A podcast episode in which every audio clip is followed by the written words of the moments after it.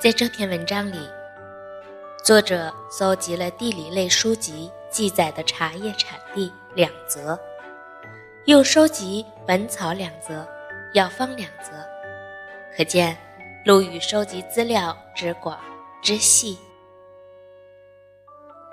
《淮阳图经》上说，山阳县以南二十里有茶坡。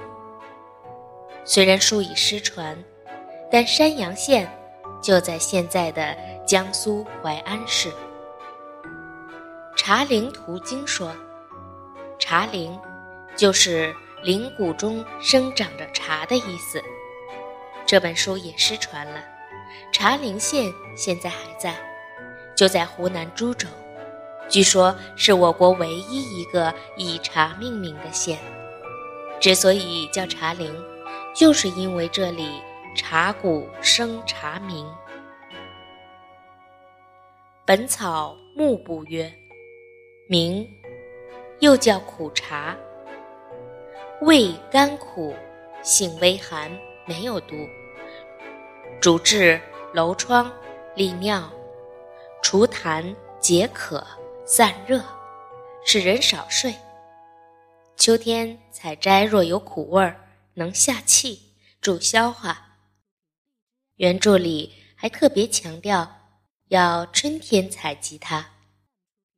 《本草菜部》里说，苦菜又叫茶，又叫选，又叫油冬，生长在四川西部的河谷、山林。和路旁，即使在结冰的冬季也冻不死。三月三日采下，弄干它。陶弘景注释说，他怀疑这就是现在称的茶，又叫做荼，喝了使人不能入睡。苏公的《本草注》说，按《诗经》来说，谁说茶苦？又说乌头。苦茶像糖一样甜，指的都是苦菜。陶弘景又称苦荼，是木本植物物茶，不是菜类，名春季采，叫苦荼。本草的这两则，木部说了茶的药性，菜部则分析了苦菜。和苦茶的区别，在七知事的开头列了一长串人名，最后一个是黄巢徐英公季。这个徐英公季就是《隋唐演义》中的军事徐茂公，他跟茶有什么关系呢？原来这两则本草就和他有关。他奉命增补陶弘景的《神农本草》。经集注，编纂唐新修本草，这里的两则就是出自此书。还好这两部书还没有失传。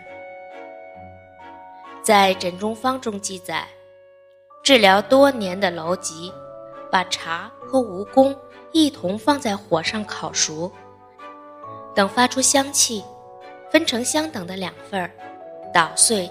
过筛，一份儿加甘草煮水洗，一份儿用来外敷。《孺子方》中也说，治疗小孩不明原因的惊厥，用苦茶和葱的发根煎水服用。